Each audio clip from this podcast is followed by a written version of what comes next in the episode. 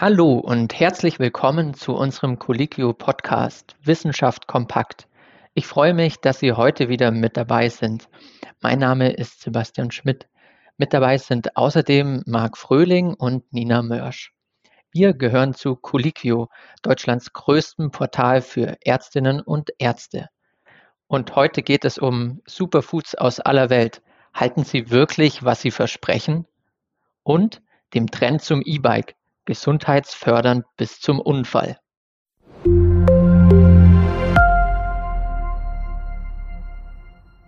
Gesunde Ernährung als Teil eines gesunden Lebensstils, das ist bei den Menschen in Deutschland ja längst angekommen.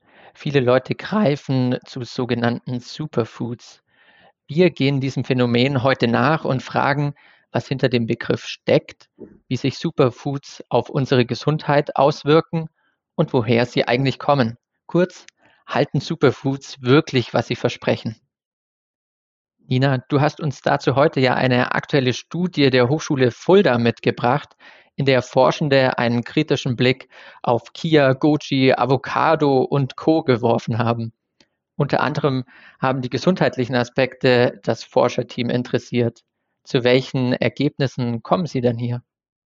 Also zunächst einmal betont das Team unter Leitung von Professor Marc Beringer, dass der Begriff Superfood keiner lebensmittelrechtlichen Regulation unterliegt. Es handelt sich also tatsächlich nur um einen Begriff aus dem Marketing.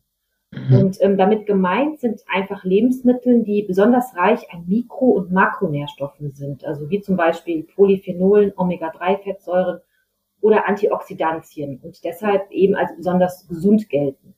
Mhm.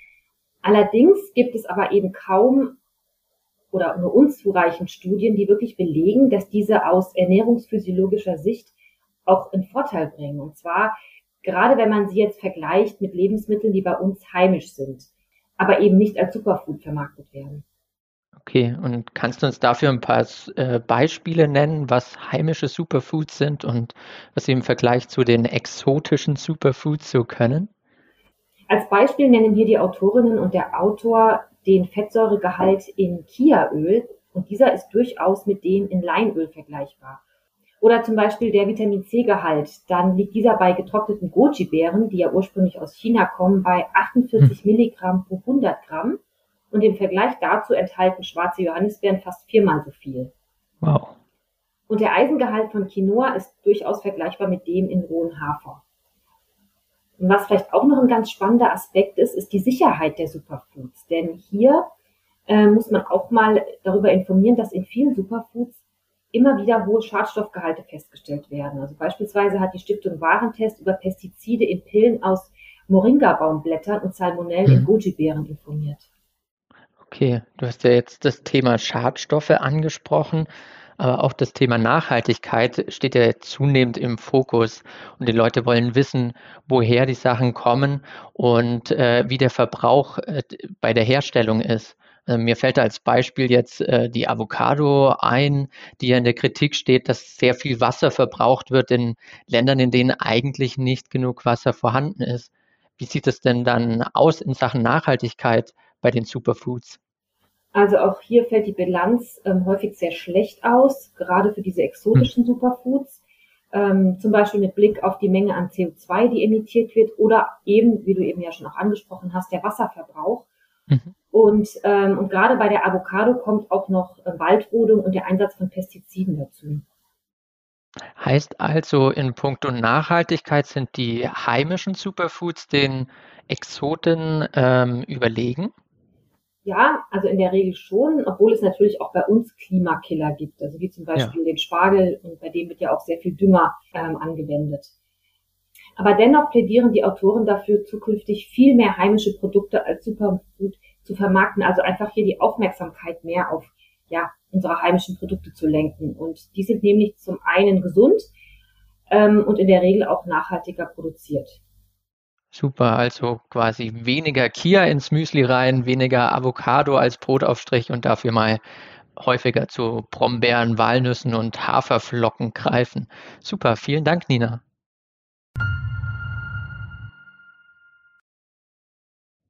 Wir bleiben beim gesunden Lebensstil. Dazu gehört ja auch ausreichend Bewegung. Was ich im Alltag beobachte, immer mehr Menschen haben ein E-Bike und prägen damit zunehmend ja auch das Straßenbild. Hast du dazu ein paar Zahlen mitgebracht? Ja, hallo Sebastian. Ich kann dazu ein paar Zahlen vom Anfang des Jahres liefern. Und zwar haben da die großen Radverbände in Deutschland äh, die Zahl der E-Bikes auf circa sieben Millionen geschätzt. Das sind dann circa zehn Prozent aller Fahrräder in Deutschland. Und die Tendenz ist mhm. weiter steigend. Also es kann gut sein, dass die Zahl mittlerweile auch schon deutlich höher liegt. Äh, mhm. Und die mhm. Vorteile liegen gerade jetzt in Zeiten von Corona auf der Hand. Das Fahrrad ist ein infektionssicheres Fortbewegungsmittel. Ähm, man ist dadurch aktiv, man schont die Umwelt und natürlich äh, mit einem E-Bike fährt es sich noch bequemer mit der elektrischen Unterstützung. Viele, viele Vorteile also vom E-Bike. Du hast jetzt gerade das Stichwort aktiv genannt. Aus medizinischer Sicht ist es ja super erfreulich dann, dass die Leute runter von der Couch kommen, raus aus dem Haus gehen und sich aufs E-Bike schwingen. Ähm, wie sehen das die, die Mediziner und Medizinerinnen denn? Richtig, das mit dem aktiven Lebensstil liegt auf der Hand. Und ein medizinisches Beispiel wäre die Deutsche Diabeteshilfe. Äh, mhm. Sie hat schon vor einigen Jahren den Versuch gestartet, Menschen mit einem Typ 2 Diabetes für Bewegung zu begeistern. Und da ist mhm. gerade Radfahren ideal. Unter anderem werden so Kalorien verbrannt, das Herz-Kreislauf-System wird in Schwung gebracht, die Lunge gestärkt und das Ganze ist auch noch gelenkschonend. Mhm. Und gerade das E-Bike erleichtert bei Untrainierten den Einstieg, wenn es zum Beispiel um längere Strecken, Anstiege oder Gegenwind geht. Allerdings hat sich dabei auch gezeigt, gerade bei Senioren besteht hier ein erhöhtes Unfallrisiko, denn hier treffen höhere Geschwindigkeiten auf mögliche Unsicherheiten, auf Menschen mit zunehmenden körperlichen Einschränkungen oder auch schon langsameren Reaktionsfähigkeiten. Genau, dazu hast du ja heute eine Studie mitgebracht, die sich mit verunfallten E-Bikerinnen und E-Bikern beschäftigt hat. Meine Frage wäre jetzt, ähneln sich die Verletzungen bei den E-Bikern und E-Bikerinnen ähm, im Vergleich mit Fahrradfahrern ganz klassisch ohne Elektrounterstützung äh, oder auch im Vergleich zu Motorradfahrern? Ja, das haben kürzlich Unfallchirurgen des Unispitals Zürich untersucht mit folgendem Ergebnis. Ähm, die Verletzungsmuster von Unfallopfern mit E-Bikes sind ähnlich wie die bei Menschen, die mit einem normalen Fahrrad unterwegs sind. Also häufig werden dort Arme und Hände verletzt, Schulterverletzungen, mhm. Kopf- und Gesichtsverletzungen kann man nennen. Aber beim Motorrad mhm. sind es eher die unteren Extremitäten, der Brustkorb und auch die Wirbelsäule. Und auffällig ist zudem, die E-Bike-Fahrer, die verunglückt sind, waren im Schnitt deutlich älter, also circa 15 Jahre älter als die mhm. Radfahrer und die Motorradfahrer. Okay, wenn du sagst, es geht eher um die oberen Extremitäten und auch um Schulter- und Kopfverletzungen, dann ist natürlich die beste Maßnahme, die einem als erstes einfällt, der Fahrradhelm. Gibt es da konkrete Aussagen aus der Studie? Ja, dazu gibt es etwas Interessantes zu berichten. Und zwar hatten 73 Prozent der verunfallten E-Bikerinnen und E-Biker einen Helm auf. Das sind fast doppelt so viele wie die verunglückten Radfahrer. Die kamen hier nur auf 38 Prozent. Aber dennoch wurden bei den E-Bike-Verunfallten öfter Anzeichen eines mittelschweren Schädel-Hirntraumas festgestellt als bei den Radfahrern.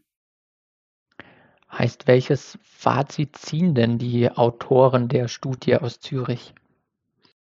gerade mit Blick auf das recht hohe Alter der verunfallten E-Bikerinnen und E-Biker, die vielleicht auch ungeübt waren oder über eine langsame Reaktionszeit verfügen, könnten diese laut den Autoren von einem Kopfschutz oder von praktischen Kursen profitieren.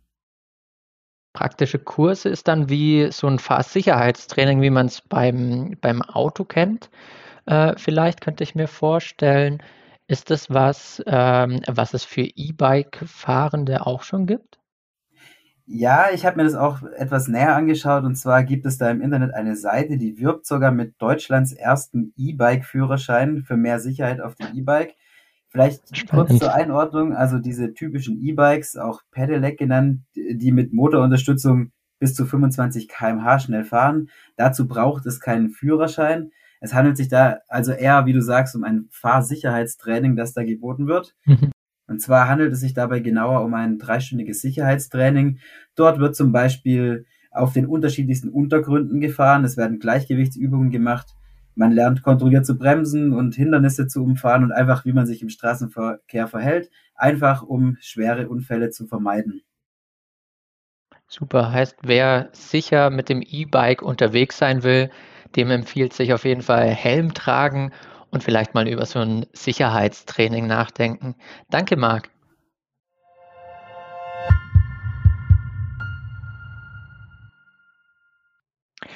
Und das war's wieder für diese Woche. Die Quellen zu den besprochenen Themen finden Sie wie immer unter diesem Beitrag. Wenn Sie uns nicht verpassen wollen, abonnieren Sie uns gerne auf iTunes, auf Spotify oder auch auf Deezer. Dieser Podcast wird produziert von der Colliquio Medizin Redaktion. Aufgezeichnet wurde am 9. September 2021. Redaktion Marc Fröhling, Dr. Nina Mörsch und Sebastian Schmidt.